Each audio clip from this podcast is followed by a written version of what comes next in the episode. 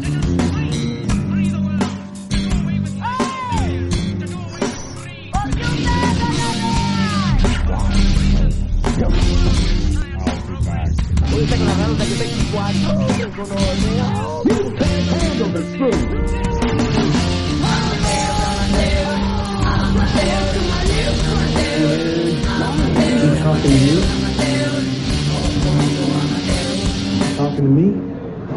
¿qué más, parceros? Estamos otro día más aquí en Cinéfilos Amateurs. Hacemos parte de la Red para el Fomento del Desarrollo Cinematográfico y Audiovisual de Antioquia. Saben que nos pueden encontrar en iBooks, Facebook, Instagram, Twitter y YouTube como Conversine y este contenido en específico lo pueden encontrar en iBooks, Spotify, Deezer y ya por ahí están apareciendo algunos de los capítulos en Google Podcast y Apple Podcast como Cinéfilos Amateurs. Como siempre, darle la bienvenida a Lisa que nos acompaña en, en, estos programas de cuarentena, que incluso nosotros por ahí estábamos pensando si sí íbamos a cumplir el ciclo de cuarentena cuando estuviéramos publicando y al parecer sí, porque esto se está alargando cada vez más. Entonces por ahí puede que nos escuchen cuando ya no estemos en cuarentena, como puede que todavía estemos en cuarentena. Eh, a Momo desde el control de audio y hoy tenemos un invitado muy, muy genial. Esto está creciendo a niveles estratosféricos. Tenemos a un director y productor de Medellín, Henry Rincón. Bienvenido, Henry, ¿cómo estás? Muy bien, muy bien. Acá parchados hablar un rato de, de cine, que es lo que nos mueve la vida en el día a día. Y bueno, hoy vamos a hablar de una película, una película que para mí fue muy anecdótica, pero ahorita entramos en detalle. Roma, película del 2018, dirigida por Alfonso Cuarón, que también fue coproductor, además de eso fue guionista, estuvo participando en la fotografía, en el montaje y que, que bueno, de esta información sí vamos a tener mucho, mucho que decir. Entonces les recomiendo que se vayan a ver la película en Netflix y además de eso se vean el documental que se llama Camino a Roma que también está en Netflix y que es espectacular. Para que hablemos bien de esa película, la película es protagonizada por Yalitza Aparicio y Marina de Tavira. Yalitza como Cleo de Garia o Cleo como la conocen y Marina de Tavira como la señora Sofía, la madre de familia. Creo que es una película muy biográfica y muy anecdótica por parte de Alfonso y bueno, una película que fue nominada y ganadora de, si, si se meten a buscar los premios de la película es una cosa estrafalaria. Se gana el premio Oscar a la mejor película extranjera, premio Oscar a la mejor fotografía, se gana Alfonso Cuarón el Oscar a mejor director, un León del Oro, no, es increíble la cantidad de premios que tiene esta película y pues por algo será, entonces para que vaya y la pillen. Lisa, de, casualidad, ¿tiene algún dato curioso? Bueno, Juan, eh, primero saludarlos, ¿cómo está? ¿Cómo está Henry? Y de datos curiosos, lo que decías ahorita de que Alfonso estuvo participando en muchas cosas de la película, incluida la fotografía, que desde que él estaba planeando esta película, estaba pensando en la fotografía para que la hiciera Emanuel Lubezki, conocido como El Chivo, que ha trabajado con él en otras películas, también con otros directores mexicanos como Iñárritu, pero pues al final como se alargó el tiempo de la, de la producción, Chivo no pudo hacer parte, entonces Alfonso Cuarón tuvo que encargarse de eso. Y también de que aparte del soundtrack de la película, hay un álbum que se llama eh, Música inspirada por la película Roma, que tiene colaboración de de, muchos artistas como Billie Eilish, Jessie Reyes y Veggie, entre, entre otros, que sacaron tanto covers como música original inspirada por la película, que tiene partes como los ladridos de Borras el perro, los gritos de desde las protestas y cosas así. Entonces, para que si quieren, vayan y la busquen y escuchen que tiene unas canciones buenas. Es un álbum muy completo del que también hace parte la hija de Alfonso Cuarón, U Cuarón. Bueno, la película habla de un año en la vida de Cleo, una empleada doméstica que es, pues se me escapa el de la comunidad indígena de la que hacen parte. Pero bueno, es una empleada doméstica de una familia de clase media alta y nos cuenta las vivencias y peripecias que tiene ella en un año de vida y también que tiene de cierta manera la señora Sofía con respecto a una tensión que vive en su matrimonio. Y también, pues, lo que le pasa a, a Cleo, que no lo vamos a decir acá, entonces para que por favor vaya, véanse la película, está en Netflix, la película se llama Roma y si también les queda gustando, les queda sonando, véanse Camino a Roma para que escuchen de boca del director un montón de datos y de cuestiones creativas que tiene, que tenía él en la cabeza al crear la película y ya vuelven a escucharnos, hablar de la película, de nuestras opiniones y si por casualidad tienen alguna opinión por ahí, nos la dejan saber, ya saben, aparecemos en iBooks, Instagram, Facebook, YouTube y Twitter como Conversine, somos la red para el fomento del desarrollo cinematográfico y audiovisual de Antioquia. Bienvenidos.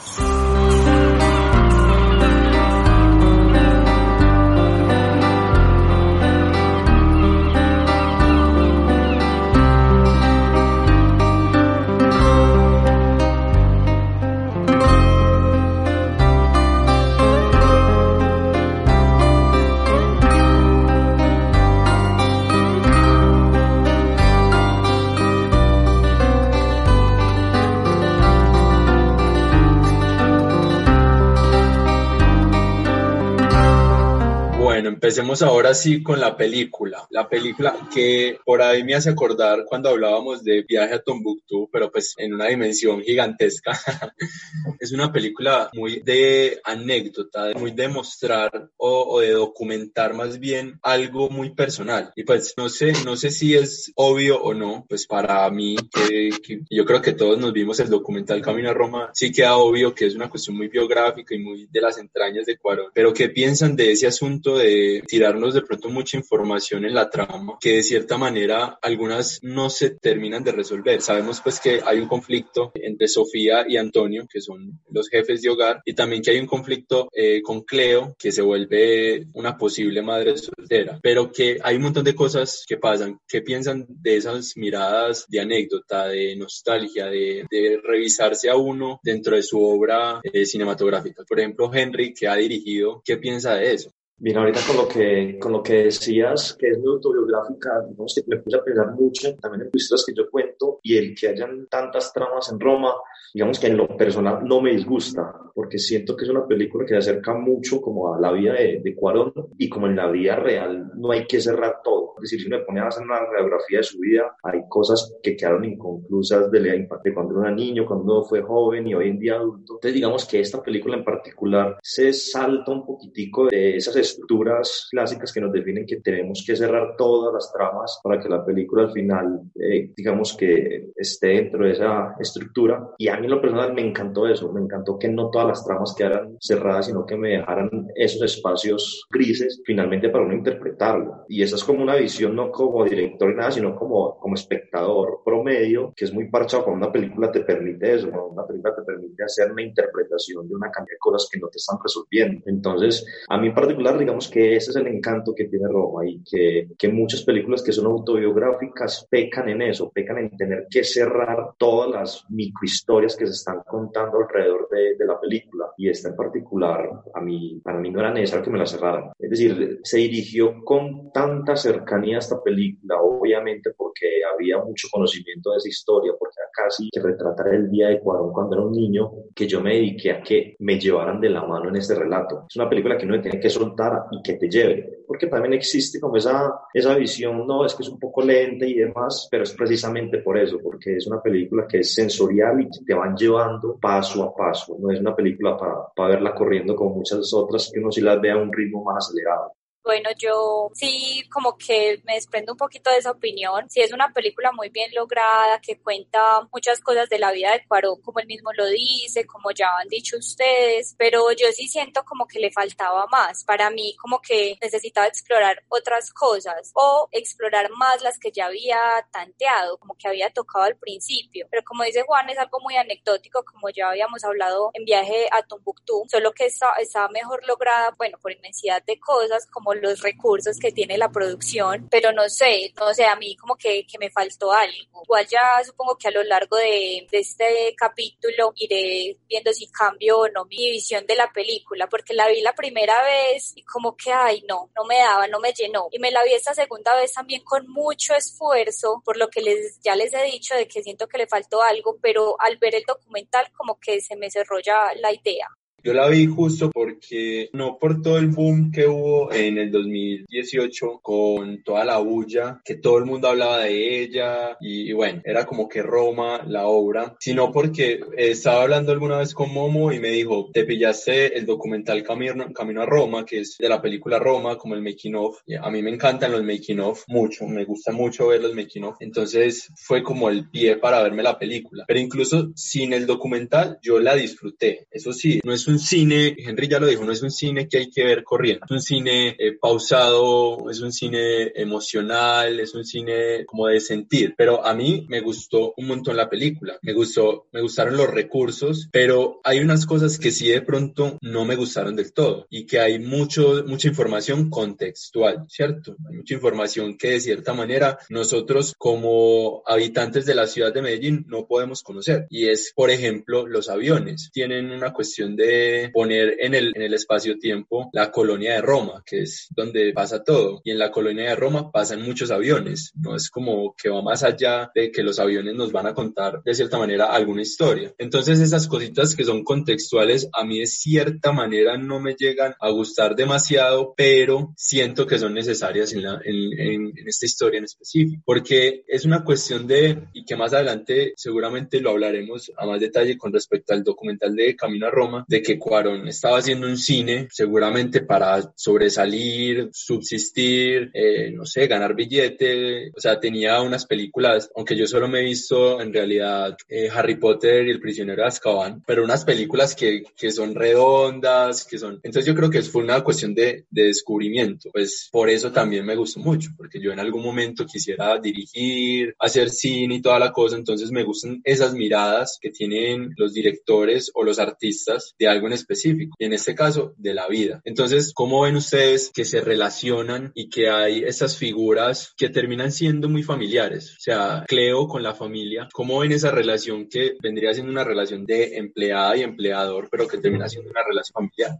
Bueno, Juan, es que se supone, bueno, se supone no. Yo entendí de que eso trataba la película, de cómo se transforma toda esta, esta relación entre Cleo y Sofía, que se sienten iguales al final, o que Sofía entiende más la posición que tiene, que tiene Cleo, porque hay un diálogo en el que ella le dice, pues que llega toda borracha a la casa, le dice, no importa lo que te digan, estamos solas, estamos solas con esto. Entonces creo que ahí es donde se une todo. Ella la acepta como igual más que como la empleada porque ya pues solo pasa de, de, gritarle y de entenderla a tratarla como se trataría ella misma pues en ese momento, porque es que Cleo también tiene una, una relación con los niños muy bonita que la vamos a ver en toda la película, incluso cuando sacrifica su propia vida por ellos, por salvarlos a ellos. Me quedé pensando cuando hablaban, hablaban de esos, digamos, de esos pequeños detalles que generan un contexto en la historia, particularmente el tema de los aviones, el, el tema como el barrio Roma y demás. Y, y, tengo también como una, una posición sobre el tipo de cosas o sobre el tipo de historias, es que cada vez los directores están intentando salirse de, ese, de esa estructura o ese esquema ya creado y lo que están intentando es conectar a través de la desnudez de sus historias. Si uno ve las películas de Cuarón, son películas que obviamente tienen una línea narrativa que es un drama, que es, va de principio a fin, pero ya están saliendo más de, esa, de esas historias y están intentando ir un paso más allá y es desnudarse en,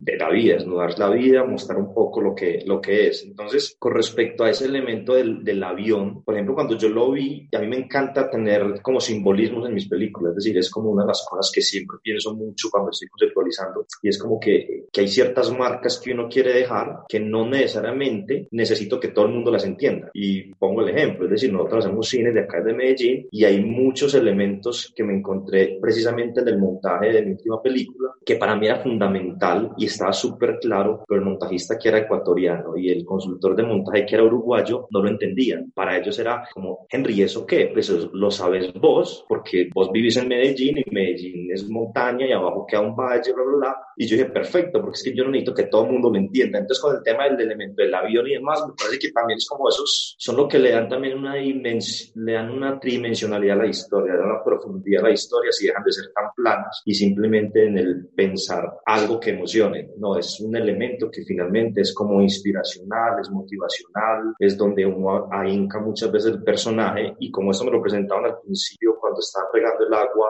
y pasa el reflejo del, del avión, para mí quedó claro que ya era un elemento narrativo, es decir, yo ya supe que ahí en adelante iba a tener avión en todos los momentos. Entonces quería hacer como un paréntesis sobre eso porque eh, me parece que es, es chévere que la gente común, yo también considero el común, también entendamos que las historias no son necesariamente como nos las han vendido en esta maquila de industria de, de cine, sino que hay otra forma, y hay otra forma de entender las películas. Entonces creo que esos pequeños detalles los que, lo que hacen que las películas queden en la historia y no queden en el olvido, sino que queden en la historia es porque tienen una dimensionalidad que las otras no tienen. Ahí como para redondear. Y lo otro que estaban hablando la relación empleada y empleado, pues yo, a mí me encanta, es que no sé, a mí la película me, me llega mucho porque todas mis historias son demasiado personales, es decir, si yo me doy pasos de héroe, el último héroe, son historias personales. Entonces cuando yo veo ese tema, ese elemento empleada-empleador, es, es un momento común que de una se relaciona con el universo, es decir, todo, en todo el mundo existe pronto esa figura empleada-empleador en unos estratos más que otros y, y a mí me quedó claro que la película iba de eso. Para mí la película queda claro que era esa relación empleado-empleador donde quien llevaba la historia de la empleada, que eso fue lo mejor. Si Cuarón hubiera tomado la decisión de que la mamá fuera la que lleva la historia, a mí se me cae la película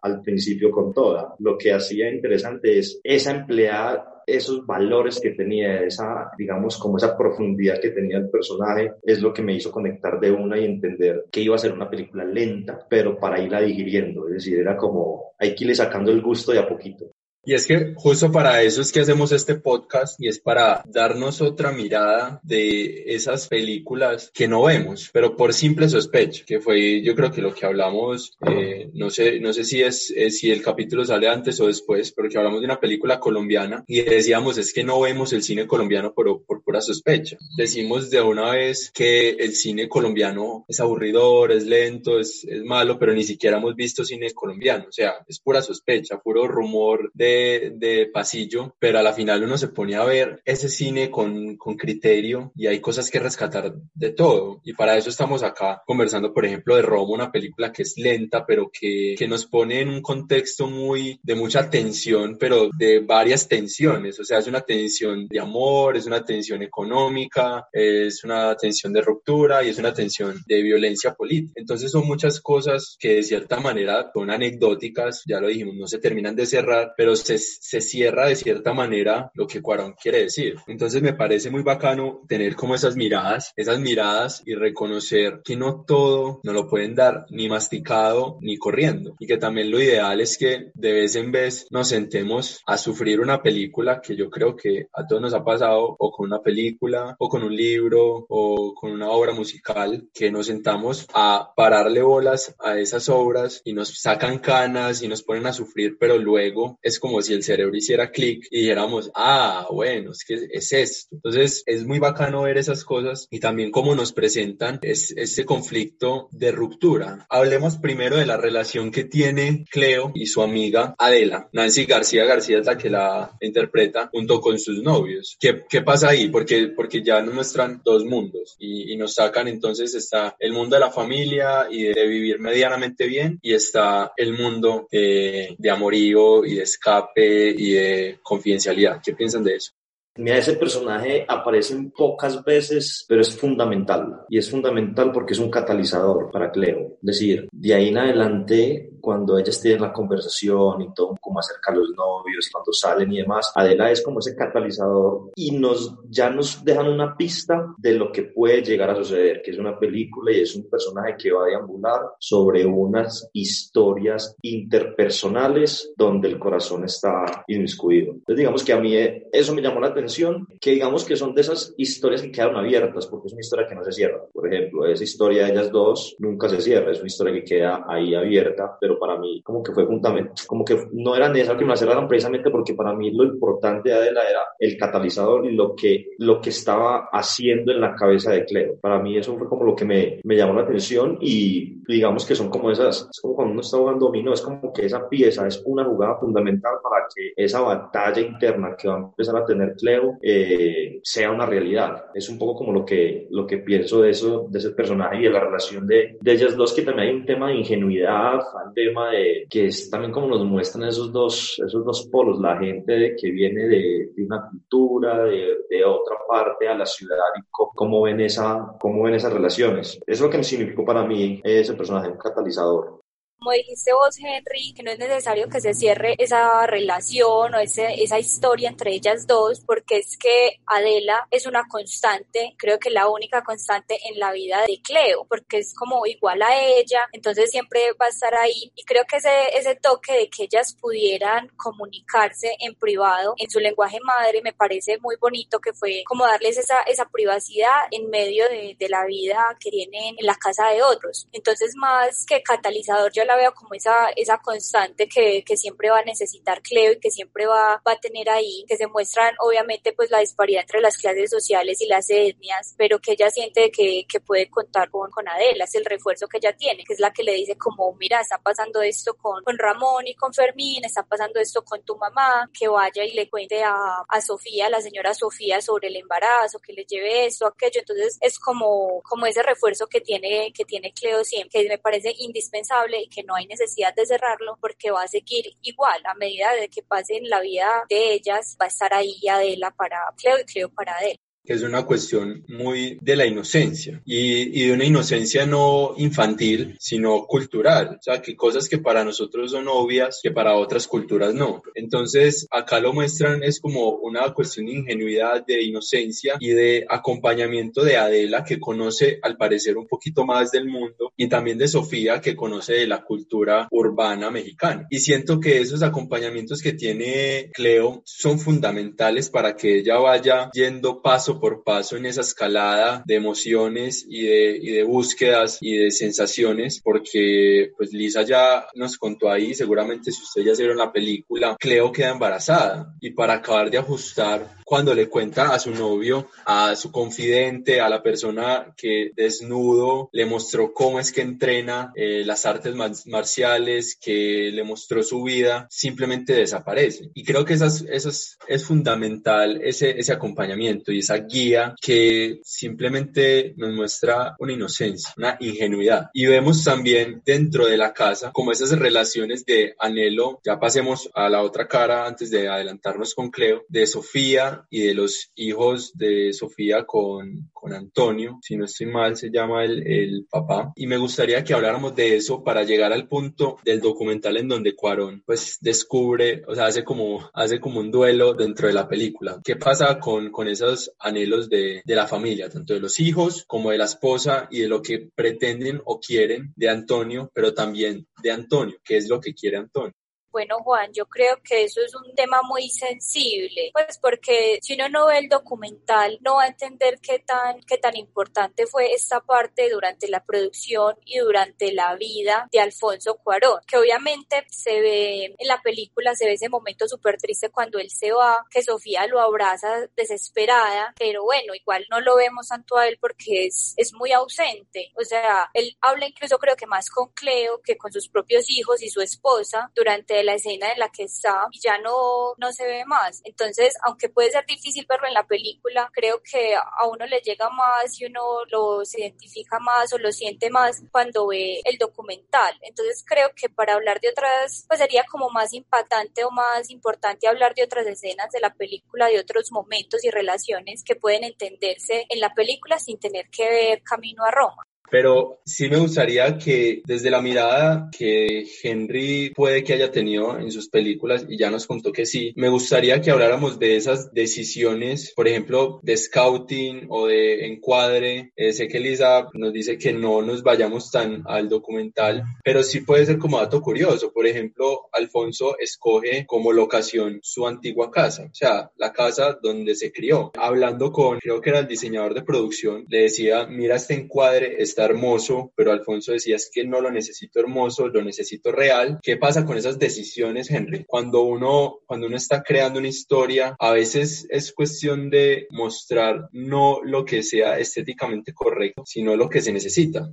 Sí, es que estamos muy enseñados a los tecnicismos y ya como espectadores nos han mostrado un poco cómo narrar historias y cómo contar historias. Ya nuestro cerebro está un poco, digamos, predispuesto a, a, a eso. Digamos que uno sí muchas veces toma decisiones es, es más por lo que uno quiere contar, lo que lo motiva a uno contar, realmente lo que uno quiere transmitir, más allá si el plano es divino, que también es como una discusión que yo muchas veces he tenido con, con directores de fotografía, por lo menos con un director de fotografía en mis películas, es que en muchas ocasiones no hago el plano que visualmente es el más bonito, sino que hago el plano que a mí realmente me está llegando al alma y que me está narrando eso. Entonces yo soy de los que apuesta un poco más por eso y cuando tomas decisiones. Cuando lo que hablabas de esa anécdota es efectivamente no, no es el mejor encuadre, sino realmente cuál es el que transmite más. Finalmente, él como director, uno como director, tiene una, una inspiración, tiene algo que lo, que lo lleva a y eso es lo que finalmente uno ve en Roma. Y mira que yo hago de pronto una, no sé, no sé si una reflexión o qué, pero es como una lectura que yo hacía de la película. Es, decir, la vida real es, es un plano secuencia, la vida real no es un plano contra plano. Si uno le pone a ver la vida de uno, todo es un plano secuencia. Y yo siento que Cuarón también hace un poco esa invitación a uno como espectador, como vamos a intentar ver una película lo más secuencial posible. Es decir, es con un solo plano, ¿qué tanto podemos contar? Porque si uno pudiera fragmentar una de esas escenas, podríamos haber sacado tranquilamente seis, siete planos, pero aquí todas las escenas las resolvía con un solo plano, pero era un plano que te narraba mucho, entonces es, digamos que es acercándome un poco a la, a la pregunta que me hacías de las decisiones que toma uno, no solo desde lo narrativo, sino de lo que se quiere contar,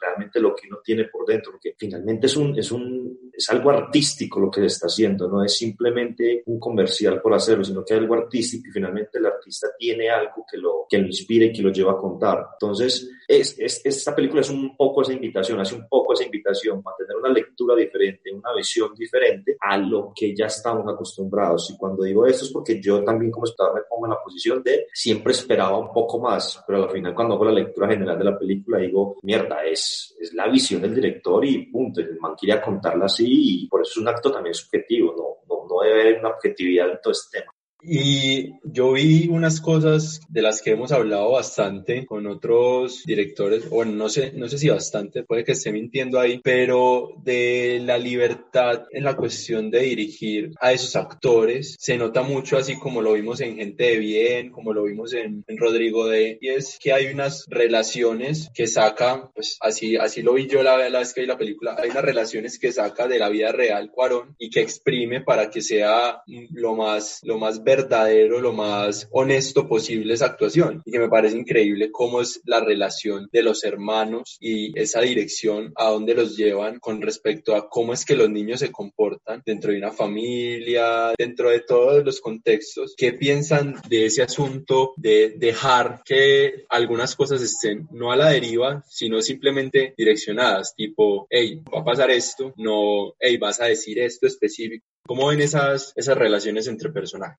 Pues yo creo que eso ya va en, los métodos de, cada, que cada director tenga, que obviamente pues me pareció muy acertado en, la película. Es que yo quiero hacer esa claridad que yo no digo que la película sea mala porque a mí no me gustó, que de hecho sí me parece muy bonita que todo lo que tenga. Volviendo al documental, que él dice que él ensayaba en cámara, o sea, para no perder esa, esa naturalidad de, de las escenas con los niños y le decía como a cada quien qué hacer sin que los otros tuvieran el conocimiento de esto Entonces eso me parece que lo hace ver más real, que es lo que él quería, que incluso pues ya ustedes estaban hablando de eso con, con las decisiones que él tomó en cuanto a los planos que quería mostrar, todo esto, y también remitirnos a que la película es en blanco y negro, que es lo que él quería también de darle como esa, esa mirada al pasado, pero como se dice, pues que fuera, que fuera como un tipo documental moderno, que, que lo hace pues muy, muy creíble. Y hay muchos, muchas cosas, o sea, ya el asunto técnico como tal, que son impresionantes. O sea, la, la fotografía, los, los efectos especiales, que si yo no me veo el documental, no me, o sea, no me doy cuenta. O sea, son cosas que es, por ejemplo, lo que le dicen a uno. Si, si vos haces, no sé, si el sonido no se nota, si los efectos especiales no se notan, porque lo hiciste muy bien, muy bacano, muy chévere, no, no se notan. Entonces, por ejemplo, vemos esta, esta calle súper famosa, no me acuerdo cómo se llama, en donde las edificaciones son, son antiguas, es como si estuviéramos viviendo en los 70. Y me parece muy genial el asunto de tomar esas decisiones de, hey, es que yo necesito que esto se vea lo más de los 70 posibles y también para que pongamos, no en comparativa porque eso resulta feo, pero sí en perspectiva con respecto de pronto al cine colombiano y es la cuestión de la producción y el presupuesto, hasta dónde permite llegar esa idea inicial de un director. Me gustaría ya cambiar cambiándole el chip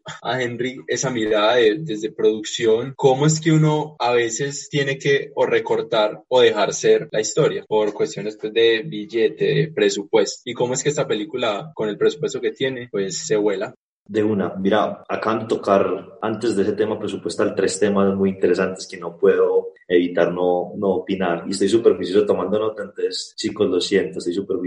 Ahorita que hablar un poco de, de, esa decisión de lo que pasará con los actores en escena, en ese momento, en esas situaciones, que no necesariamente estuvieran ya prediseñadas o ensayadas o demás. En particular, también me gusta mucho como mezclar esa, esa, esa fórmula de actores formados y actores no formados, que siempre me ha traído un poco esa estructura y aquí en Roma sucede, donde todos los adultos son actores formados, a excepción de, de, la protagonista, de Cleo, y todos los niños también son actores, digamos, naturales, como se dice, digamos, en el común. Hay algo muy interesante que pasa en esta película y que nos, digamos, en el documental no salió, pero también me puse un poco como ahí eh, haciéndole búsqueda a más información de, de la película. Y suceden momentos mágicos no solo con los actores naturales, sino que también suceden momentos mágicos con los actores formados. Y a Cuarón le sucedió mucho con, con, la mamá, que es una actriz ya de demasiada experiencia, que en muchas ocasiones eh, el estar con los niños la sacaba un poco de su zona de confort, pero eso lo que permitía es que ella encontrara otras emociones que no están delineadas en el guion que ella sí tenía, porque los niños no tenían el guion, era más como una guía la que le daba Cuarón. Entonces hay momentos mágicos que vienen de punta y punta y, y aquí en particular Cuarón tenía la posibilidad de rodar el ensayo de, o trabajar mucho el ensayo antes de, es decir, había una posibilidad presupuestal con la que muchos no contamos. Entonces ahí voy hilando, tranquilo Juan, porque yo ahí voy hilando un poco la, la última respuesta, la última pregunta. Entonces quería hablar un poquitico como el tema de las actuaciones, que los momentos mágicos uno intenta no perdérselos, sea de los actores formados o sea de los actores eh, naturales. Y Lisa hablaba un poco como de la decisión también como desde el blanco y negro, como todo eso, y, y en el documental él lo menciona, que tampoco quería una película nostálgica y por eso hacen, digamos, un una mezcla, digamos, en tecnología y por eso es que no se siente como ese grano y él no quería que se viera grano en ese blanco negro, quería que fuera una película nostálgica, que se viera una película con una energía, con una vitalidad, con una luz, que fuera más vida que, que nostalgia. Entonces también son decisiones artísticas que cambian la narrativa. Es decir, indiscutiblemente esa decisión cambia la narrativa, porque si uno hace el ejercicio de imaginar esta película blanco y negro y con todo el grano del mundo, seguramente la sensación que hubiéramos tenido como espectadores fuera un poco diferente, podría variar en, en ese, en, eso. Entonces también es una decisión y que tenían la posibilidad presupuestalmente para hacerlo también. Entonces como que también el presupuesto lo permitía. Y hay, hay algo que me llama mucho la atención en el cine y que es como algo con lo que uno trabaja constantemente es la mayor mentira es, es la que retrata mejor la verdad. Y eso es finalmente lo que hace un poco el cine. Es decir, es, es una verdad, es una historia inspiracional, eh, inspirada en la vida de Cuarón y demás, pero finalmente esa mentira en general, porque es una ficción, eh, tiene que tener mucha verdad, mucha verdad para que al final uno crea y se deje llevar por ese camino de, de la narración. Y el tema presupuestal, Juan, es que es, a uno le toca digamos, acá en Colombia, digamos, los directores que venimos como eh, subiendo estos escalones, uno cada vez mejora un poco el tema presupuestal, es decir, cada vez uno de sus películas tiene más, más presupuesto. Entonces yo en estos días hacía como una, un comparativo de lo que fue Pasos de Héroe y después el último silletero es casi 10 veces más presupuesto que Pasos de Héroe. Y entonces uno también, hay unas decisiones también desde lo técnico y lo artístico que uno intenta que así no hayan tantos recursos, pues no se vea afectado el cuadro o no se vea afectada la, la película que ahí quería irme, Juan, a lo que vos decías al principio, de que Cuarón tiene otras películas que son muy diferentes a esta de, Roma, que él decía que él hacía mucho, que quería hacer Roma, pero que antes no se había atrevido, entonces que él hizo este tipo de cine para sobrevivir, para ganar plata, reconocimiento, que no lo dice pues así tan textual, eh, pero que eso le ayudó ya a poder sacar esta obra que fuera tan, tan reconocida. Que él decía que desde que hizo eh, Children of Men, creo que él ya tenía la idea, que ya le había hablado con, con Lubeski, pero que no se había atrevido a hacerla, que todavía le, le faltaba. Y ya al momento de, de terminar Gravity, él dijo, bueno, entonces pongámonos, pongámonos los patines para hacer esto. Y empezó y empezó y por eso fue que lo que dije al principio de que Lubeski no pudo estar porque le alargó el tiempo de producción, porque eso no era, no era problema. Él ya tenía su nombre, su dinero, su presupuesto para hacer esto. Dijo, listo, vamos, vamos a hacerlo sin, sin afán, sin nada, que también él lo, lo menciona en el, en el documental en esa, en esa escena de la que ya hablamos, que es cuando, cuando el papá se va, que él sale pues, que estaba enojado en ese momento, que no le salía, y él dijo, pero ¿por qué estás así? Si todo el mundo está haciendo bien su papel, no tenemos afán de nada, estamos donde tenemos que estar, entonces ya no hay, no hay problema, hay que calmarse y realizar bien las cosas, que es una comparativa pues a lo que decía Henry del, del cine de acá de Colombia, que nosotros la industria que, que tenemos que hay está todavía en crecimiento, entonces más difícil mostrar eso, como también podemos verlo en, Viaje a Tú, que aunque fue una película también anecdótica como lo es, como lo es Roma, fue al revés, porque Rosana quiso empezar su vida de dirección y de todo eso en el cine con los recuerdos, con su historia, mientras que Cuarón lo hizo al revés, que también me parece una decisión muy, como se dice, no, en este momento se me escapa la palabra, no sé si me, si me entienden, pero que es algo que él llevaba pensando desde que se estaba formando. Eso, esas miradas me parecen muy bacanas y necesarias. Tampoco pues condicionarse, pero sí entender, y lo hablábamos con la película El libro de Lila, es una cuestión de ir escalando, que nos decía por ejemplo Andrés Suaza, pelados, es que no hay escuela, no hay industria para esas escuelas, entonces no hay como tampoco e, esta cuestión de, de hey, tenemos que hacer cine que nos nazca de las entrañas, pero también cine que lo vean las personas para poder hacer el cine que no de las entrañas. Y es lo, lo que yo vi de Cuarón. Me pareció muy interesante y también muy fuerte, porque la filmografía de Cuarón debe ser amplia. O sea, Cuarón empieza en el 88 y miran que, como se va a llamar este capítulo, hace su ópera prima, pues obviamente no, pero hace su ópera prima en el 2018, o sea, 30 años después. Me parece muy interesante que haya llegado el punto en donde él decide, hey, vamos a facturar, vamos a hacer un cine que se venda, vamos a hacer un cine eh, con el que podamos subsistir de esto para después llegar y arrasar con, con todo este asunto personal. Y ahí sí, pues una, una cuestión de, es que yo me quiero contar a mí en la obra que estoy haciendo. Entonces, bueno, quería decir como eso de, de esa decisión y que me parece genial, pero también pues me parece muy, muy heavy que se demore tanto todo el caso. Adelantémonos entonces ya un poco a esa, a esa situación política que nos cuentan muy en segundo plano, pero que se entiende y que lleva de cierta manera a un punto, no, no sé si un punto de giro o un clímax, que es que ellos están en la mueblería y pasa todo este asunto de violencia y para acabar de ajustar se nos viene el niño. ¿Qué, qué piensan de eso? Bueno, Juan, yo la primera vez que vi la película, para mí eso fue de los temas que yo decía, era necesario entender el contexto social del momento que se estaba dando en la película. Yo era como que listo, están acá tocando muchos temas porque están tocando la familia, la diferencia de clases, de las etnias, eh, la violencia que hay, con esto pues del halconazo, la vida de Fermín, entonces todo eso, pero ya viéndola esta segunda vez, no sé, creo que no es que lo esté tocando, sino que que, pues, que se estén tocando esos temas, sino que le están dando es como ese, ese refuerzo emotivo a la situación. Entonces, como que no era necesario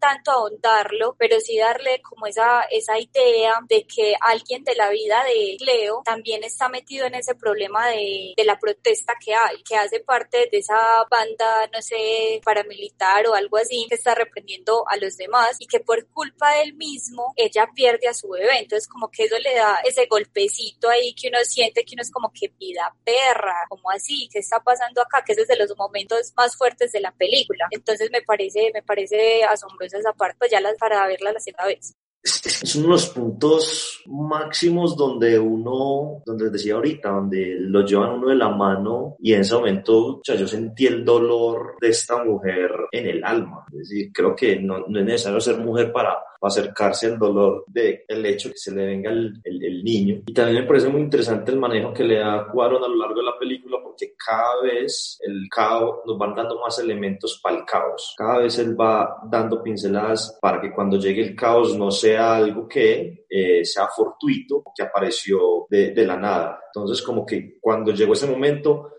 yo me vi la película como tres veces, tres, cuatro veces digamos, no seguidas, sino como muy distantes una, una de la otra y en cada una intentabas como ver cosas que no había visto en, el interior y esto que estoy diciendo es como, fue como parte de esa lectura que es como la tercera visualización de la película que yo decía, mierda, es decir, este loco nos dio tantos elementos desde el principio para que cuando suceda uno pudiera tranquilamente intuirlo desde mucho antes. Es decir, no era algo como tan fortito, sino que está tan bien, está tan bien cosidito el relato entre secuencia y secuencia que a la final cuando llega el momento, pues lo que dices ahorita Lisa, el, el tema del halconazo, que es un, un elemento histórico de, de, México, pero también entiende uno que la formación un poco, el combate de este chico hace parte de ese momento del caos. Me parece que es interesante como los lugares comunes, los lugares no comunes se convierten en los más comunes, que es lo que sucede en ese momento, cuando hay ese encuentro de ellos dos en la, en la mueblería. Es como, es, es el epílogo de una tragedia ya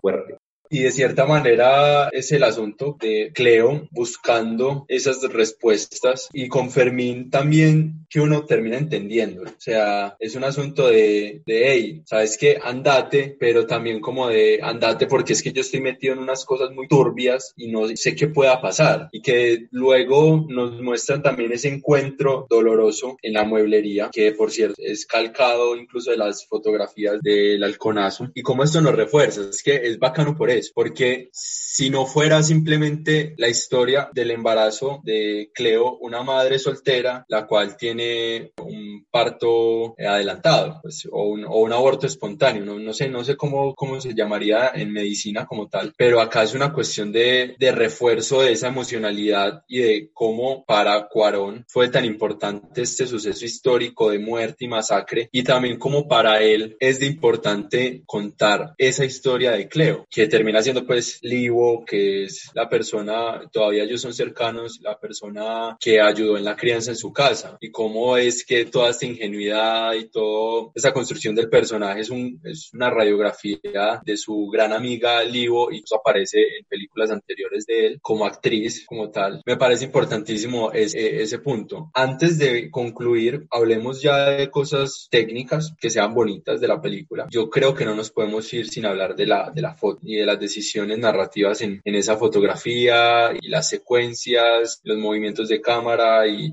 hablemos un poquito de qué les pareció la película estéticamente. Primero de la foto y luego hablamos del el diseño de producción. Ok, desde los elementos técnicos de la fotografía y del diseño, digamos que la fotografía es una fotografía muy bien pensada, es muy controlada, pero eso también lo da el presupuesto en este caso. Lo da porque construyeron las locaciones, es decir, no es como cuando uno se tiene que ajustar a la locación, no, aquí es como construyamos las locaciones con unas cualidades que están a favor de la historia, a favor del relato, no para quitarle verosimilitud ni para quitarle eh, importancia o potencia a la, a la narración. Creo que aquí, yo ahorita lo un poco el hecho que hayan tomado la decisión de esos planos largos, de esos planos secuencias, desde mucho soporte de cámara, desde dollies, eh, grúas y desde simplemente fijos y panear y hacer tilap, tilap creo que tenía muy claro Cuarón que era como si yo fuera un espectador viendo la vida del otro al frente. Dice la lectura como que la, la fotografía fue pensada de, de esa forma. Y finalmente el diseño de producción estaba a favor de la fotografía. Que digamos que la casa era también como una especie de radiografía de lo que era la casa de él en su infancia y las calles también fueron un poco recreadas a,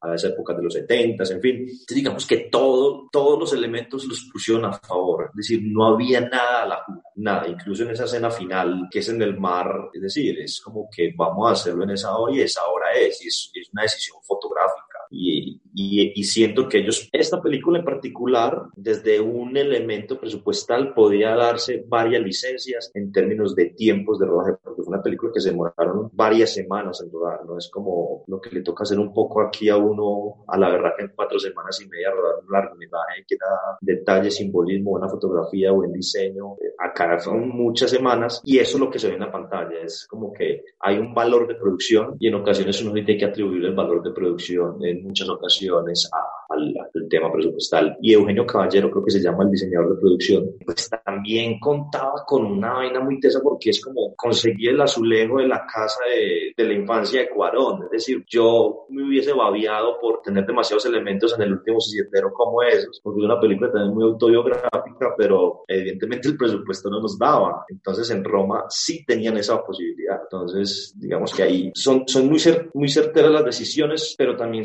sé que Cuarón hizo la película en el momento que sabía que podía tener el presupuesto para hacerlo, que sé que no lo hubiera hecho a medias hace 10 años. La fotografía sí, a mí me encantó, toda, toda, porque fue incluso lo que me impulsó a ver la película en primer lugar. Cuando yo vi el tráiler, yo decía, yo, yo tengo que ver esto, tengo que ver que, si es así toda la película, si se, pues cómo se desarrolla, los planos secuencias me encantaron y ya obviamente al ver el documental y ver la magnitud de la producción, todo lo que podían hacer, obvio quedé pues como, como enamorada de esa, de esa parte técnica de la película. Y como dice Henry, él sabía cuándo podía hacerla, pues que tuviera ese presupuesto para, para hacerla que no hubiera podido hacerla años atrás. Entonces que fue como en el momento preciso y aprovechó lo que él sabía que podía usar, que narraba también en la película, porque la foto también dice mucho y, desde que tuviese que hacerla él, pues colaborar ahí directamente, creo que le da como ese, ese toque de magia, de, de recuerdo, de, de historia que él quería.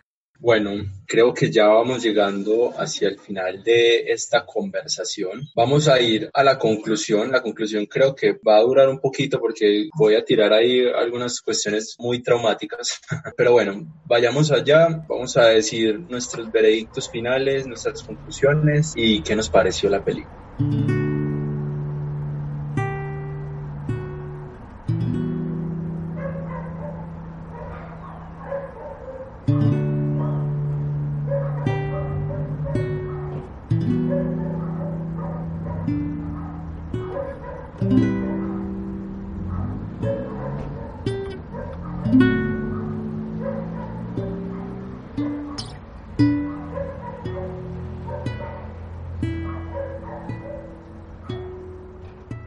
Bueno, hablemos de esa llegada al hospital, de esa creo que inesperado para todos. Fue inesperado el, cómo concluyó ese embarazo y lo fuerte, lo fuerte que fue el asunto de estarnos preparando o de Cuarón estarnos preparando a nosotros en toda la película con una cuestión de es que ella tiene miedo, pero Adela le está tendiendo la mano, Sofía le está tendiendo la mano y hay ya una espera y un anhelo para que finalmente llegue y el niño esté muerto. ¿Qué piensan de, esa decisión y de cómo, y de cómo eso no, nos pudo haber afectado al ver la película? Yo más que hablar de eso quería hablar de una parte importante cuando llegaron ahí al, al hospital, que ya tocamos pues el tema de que en un momento se vuelve la relación de, de Cleo con la familia que son muy unidas, de verse en ese momento de, de igualdad de situaciones, pero cuando llegan al hospital, que es Teresa, creo que se llama la abuela de los niños, entra con ella y le piden los datos y ella no sabe absolutamente nada de Cleo aparte de su nombre completo, eso que con un apellido que nosotros en Latinoamérica tenemos siempre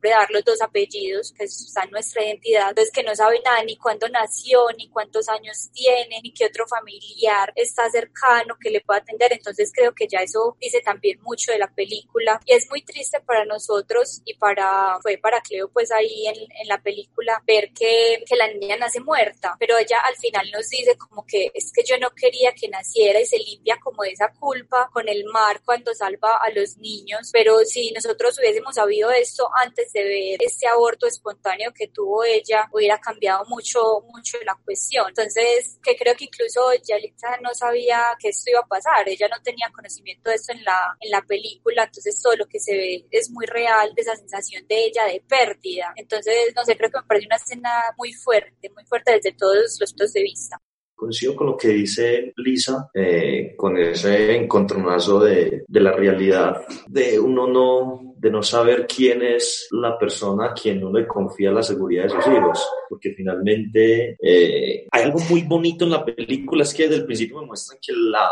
la persona que está al frente de los niños y un poco de la crianza y de la diversión es Cleo, es decir, Cleo es la que me muestran jugando con el niño en la terraza, una cantidad de cosas, la que está como atenta más cuando nos están preparando a, que ella va a ser una madre. Es decir, es que la película tiene unos elementos que de entrada se los traen a uno, uno no los, no los coge de primera y eso lo que yo que le da una profundidad muy bacana a la historia. Entonces, claro, cuando sucede el tema del embarazo y está la pérdida, pero al final te cierran una película eh, mostrando finalmente lo que fue Cleo desde el principio, que fue como una madre, por decirlo, sustituta para, para esos chicos, porque quien le salva la vida a la niña es, es ella. Entonces, digamos que ahí, ahí está muy, hay una filigrana muy interesante en esa subtrama que es Cleo como madre, claro, no de sus hijos naturales, pero no sus hijos biológicos, pero casi que, que la, la misma cultura, lo mismo nivel social ha hecho ser la madre de esos pelados. Entonces, digamos que a mí me pareció muy, muy bonito como cerraban ese elemento familia y ese elemento madre, que es fundamental. Digamos que hay un tema transversal en la película, que es el tema,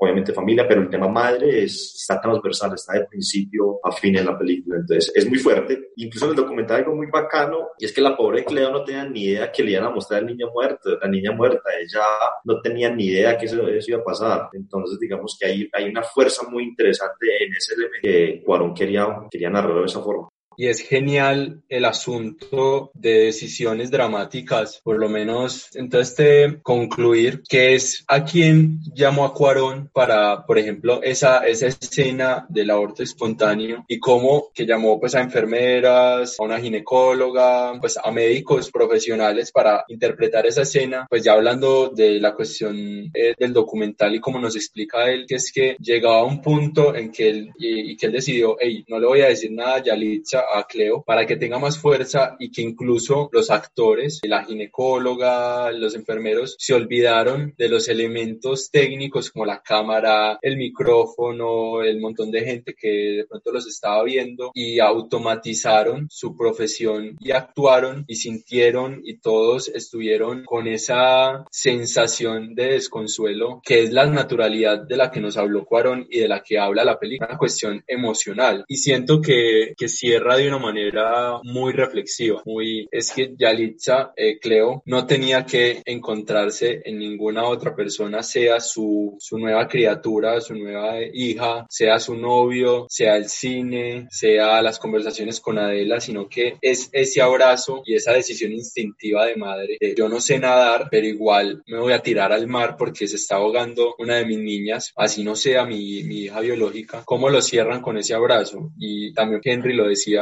con la decisión de grabar a una hora específica era lo que se necesitaba dramáticamente. Entonces parece genial. Pero bueno, ¿qué les pareció la película? ¿La recomendarían o no la recomendarían? Veredicto final, ¿se la volverían a ver? ¿No se la volverían a ver? ¿Qué opinan? Sí, no, recomendadísima. Hay que hacer una claridad, es que no es una película para todo el mundo. es decir, no todas las películas son para todo el mundo. Entonces también hay que hacer esa, esa claridad. Es una película que sí lo mueve a uno, lo emociona, te lleva de la mano, tiene muchos elementos que le, le juegan a favor. Entonces la recomendaría, sí. La volvería a ver, sí, total. Son de las películas que tengo en mi lista de, me la repito cada tanto porque me llama mucho la atención, no solo como espectador, sino como director, esa profundidad que logra la película. Bueno, yo creo que le he dado algo de palo a la película a lo largo de este capítulo, más por lo que me gusta a mí, pero me parece una película muy bonita, muy emotiva, muy real, muy bien hecha. Obviamente la recomiendo que la vea porque es una necesidad, ya sea que uno esté en lo audiovisual o no, y hacer la claridad que ya había mencionado, que no por el hecho de que a mí no me guste o me haya entretenido lo suficiente significa que sea una película mala. Por el contrario, ya lo dije, está muy bien hecha, está muy bien realizada, totalmente recomendada y obviamente recomendada mucho el, el documental, que lo disfruté muchísimo más que la película Camino a Roma, que también está disponible en Netflix. Eh, Lisa ya lo dijo, es una necesidad, no es para todo el mundo. Yo creo que también ese, este asunto de conversar y, no presionar de pronto a, las personas, sino que se encuentren con ese cine, en algún momento se van a encontrar y va a ser ese el momento justo y a todos nos ha pasado con, ya lo dije, con cualquier, con cualquier obra artística, que no nos entra, no nos entra hasta que llega el momento y nos hace clic. Entonces yo la recomiendo, no se las recomiendo para que la vean antes de acostarse, porque no la no, no, no van a poder véansela, no sé, un, domingo en la tarde, se toman el tiempo de verla, está en Netflix, aunque se supone, yo todavía soy fiel creyente de que ustedes llegaron hasta acá, hasta este punto del podcast porque se vieron la película, pero bueno, si no se vieron la película, véansela con todos los spoilers en Netflix, véanse también si les gustan los documentales y los making of y las visiones de los artistas, de boca de los mismos artistas, véanse Camino a Roma y bueno, ya, yo creo que así concluye este capítulo, Roma, y quedamos pues con, con ganas de verla desde las miradas que nos propone Lisa, las miradas que nos propone Henry y redescubrirla. A Lisa, muchas gracias por acompañarnos como siempre. Momo, desde el control de audio, agradecerle por producir este contenido. A Henry, muchísimas gracias por acompañarnos y sí me gustaría que antes de despedirnos de Henry nos cuente más o menos de sus proyectos, donde nos podemos informar de tanto de sus películas como producciones, cuándo podría estar el último silletero por ahí para que la veamos, cómo va ese asunto. No, bacanísimo, bacanísima la, la, invitación y más en época de cuarentena, no necesita ver gente y uno viviendo en el campo aislado con sus perros, pues ver un ser humano hoy en día o por lo menos a la distancia ayuda mucho en este encierro. Héroe Films, no, estamos, estamos desarrollando proyectos, es decir, la mentalidad de desarrollar proyectos, proyectos que nos salgan del alma, proyectos, historias muy cercanas, eh, no tenemos que irnos para el otro lado del mundo para saber qué historias tenemos que contar. Yo creo que lo, lo que nos, lo que hace universal la historia es que sea autóctona, que sea muy cercana a nosotros, eso es lo que la hace universal. Y estamos trabajando en eso. Ahorita estamos con un, con un documental que llama Poema de una sombra, estuvimos el año pasado en Docs Barcelona, entonces ahí estamos también en el desarrollo de este proyecto que ya estamos como, estamos como en desarrollo y, producción, ya hemos rodado como varias cositas, estamos ahorita también en el desarrollo de un largometraje que no es mío, se llama El susurro del río de Paloma Valencia, ahorita pasamos con este proyecto a Mercado de Coproducción de Guadalajara que lastimosamente se, se va a posponer por, por, todo el tema de que de la contingencia, con qué más venimos, un corto que también está en desarrollo y eh, nuestro largometraje eh, El último silletero, que es mi segunda película como director. Ya estamos en una fase de postproducción, estamos precisamente terminando corte, corte final. Hoy tengo que revisar un corte que me enviaron ya como con los últimos ajustes a ver qué. Y digamos que nos tocó frenar un poco la postproducción por todo este tema, como que todo el tema presupuestal se frenó un poco, entonces nos tocó también frenar los procesos, contentos con lo que se logró en el, en el rodaje, porque también era como intentar una mirada muy genuina, sin, sin forzar las cosas, sino que fluyera. Y el plan estaba eh, este año hacer ruta de festivales, ahí estamos hablando de festivales clase A interesantes. Mm, seguramente se va a mover todo esto porque muchos festivales se están moviendo, se están cancelando y eso hace que haya, que estén represando las películas. Entonces no sabemos qué va a pasar realmente con todo el tema de, de festivales. Seguramente la película va a estar lista, tenía que estar como para mayo, eh, ya en este punto creo que nos vamos por ahí para noviembre, diciembre, ya tenerla finalizada. Contentos con el resultado, de verdad que es, pues, hacer cine en Colombia es una quijotada absurda, absurda, absurda. Entonces, digamos que uno hacer la ópera prima es muy sencillo porque uno invita a todo el combo de amigos que estamos locos, desesperados por hacer algo. Entonces, el que es fotógrafo, el que le gusta el sonido y uno termina haciendo su ópera prima. A la final uno termina haciendo su ópera prima, es muy sencillo, entre comillas. Entonces, el gran reto era como ya una segunda película ya ir pensando en otros proyectos. Ahí es como creo que lo que tenemos que trabajarle todos y que no simplemente se convierta como en, el, en la carrera de moda, que es un poco lo que, lo que viene sucediendo, que es como el oficio de moda es eh, trabajar en cine y eh, es complicado, es complicado. Creo que para que haya industria precisamente tenemos que tener esa mentalidad de que no simplemente puede ser una moda, sino que realmente hay que apostarles a eso, a, a que los proyectos sean fuertes y que cada persona se especialice en algo. ¿Dónde los ven? Esto parece como cuando, cuando entrevistan a, estos que, a los cantantes que sigan en mis redes sociales, nada de nosotros tenemos dos redes sociales en Instagram y en Facebook, Héroe Films, ya. Y el mío es Don Henry Rincón en Instagram. Por ahí generalmente estamos posteando información y nada, ahí seguimos dándole ya en esto de hacer cine. Hey, el próximo capítulo vamos a estar viendo una película animada muy bonita de Francia que se llama Perdí mi cuerpo, dirigida por Jeremy Clapping. Vaya, véanla en Netflix y estaremos hablando de ella aquí en Cinéfilos Amateurs. La música que escucharon en este podcast fue Balada do Tejo de M-Pex y México DF 1996 de Mons Plaisir. Esta música es de Creative Commons y la pueden escuchar en freemusicarchive.org. Recuerden que nosotros somos cinéfilos amateurs, nos pueden encontrar en iBooks, Facebook, Instagram, Twitter y YouTube como Conversine y este contenido en específico lo pueden encontrar en Spotify, Deezer, Google Podcast y Apple Podcast como cinéfilos amateurs nosotros hacemos parte de la Red para el Fomento del Desarrollo Cinematográfico y Audiovisual de Antioquia. Agradecerle a Angie Sierra Soto por la ilustración de este capítulo y de los demás capítulos que han visto. La pueden encontrar en Instagram como maco-skTCH, maco-sketch. Y nada, yo soy Juan Pablo, que yo nunca me presento. Hola y hasta luego. Nos vemos por ahí o mejor nos escuchamos. Muchas gracias.